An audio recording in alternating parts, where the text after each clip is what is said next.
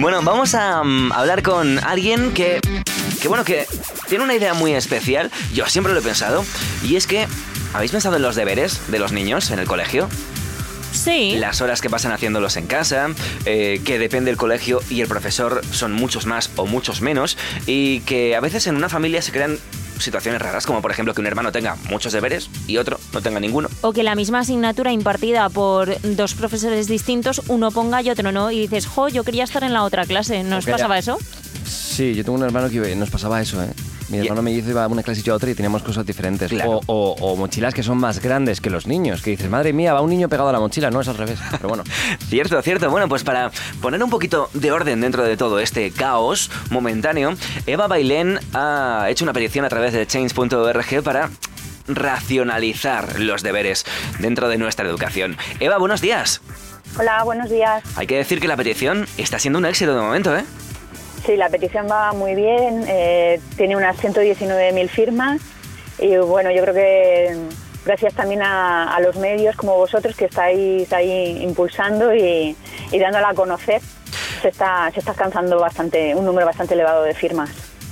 Eva, ¿qué tal? Oye, yo, ¿cómo llegas a la conclusión, a esta conclusión de que a lo mejor tu hijo sí que tiene demasiados deberes? Porque siempre los pequeñajos, ya les conocemos, se están quejando a lo mejor por, por gusto, o bueno, un poco la vaguería de eh, los deberes. ¿Cómo tú llegas a la conclusión y decir, oye, no, no, es que mi hijo realmente eh, eh, eh, no da basto con tantos ejercicios y deberes? Bueno, pues como soy madre de tres niños, eh, además eh, la mayor es eh, solo va un curso por delante de- del niño y luego la pequeñita lleva dos cursos solo por detrás. Entonces, claro, yo he ido viendo las diferencias a lo largo de, de los cursos, pues veía como dependía mucho de cada profesor. O sea, Claro. solo había que mirar las agendas de los niños para mirar pues lo que uno traía apuntado y lo que traía apuntado el otro. Y luego pues las vacaciones, ver cómo pues en las vacaciones de Semana Santa unos tenían que hacer hojas de cuentas y fichas y ejercicios y los otros pues a lo mejor solo tenían que leer un libro. Entonces, claro, eh, la diferencia la ves. Entonces llega un momento en que dices, no, es que esto no es cosa de mi hijo, esto es que eh, hay profesores que por la razón que sea eh, no, mm, no ven la manera de acabar el temario si no es dándoles a los niños deberes para casa y yo pensé que eran realmente eran excesivos. Porque, hola Eva, ¿qué tal? Hola. Eh, ¿De cuántas asignaturas más o menos pueden llevar deberes a casa al día? Pues en el caso de mi hijo es que llevaba deberes de cuatro asignaturas todos los días, de lengua, de mates, de inglés y de science. Es un colegio bilingüe, entonces el conocimiento del medio lo dan en inglés y llevaba deberes de las cuatro asignaturas todos los días. Y muchos algún- deberes de cada de una de cada de esas sí. asignaturas. De cada una, pues eh, fácilmente eran 20 minutos, media hora. Claro, un niño, Claro. media hora de deberes, eh, sumar las cuatro asignaturas son dos horas. No está dos horas a piñón fijo haciendo deberes. Claro. Entonces, claro, la tarde al final, después de estar siete horas en el colegio, dos horas más de deberes, se le alargaban a tres horas.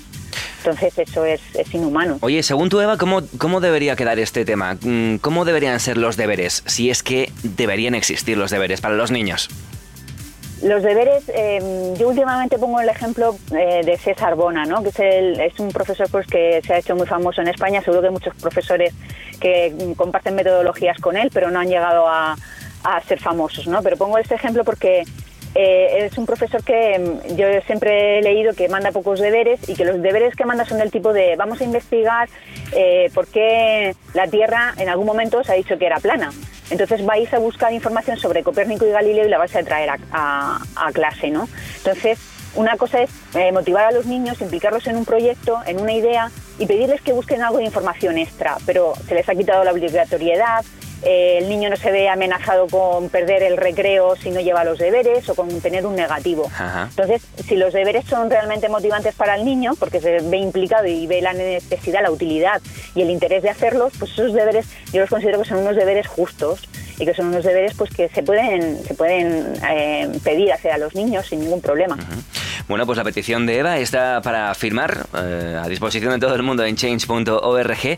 Eva, que haya mucha suerte, que vaya bien y que, bueno, que alguien haga algo al respecto tras el éxito de esta petición que tienes en marcha. Eva Bailén, mucha suerte. Muchas gracias. Gracias. Adiós. Chao. Adiós. Adiós.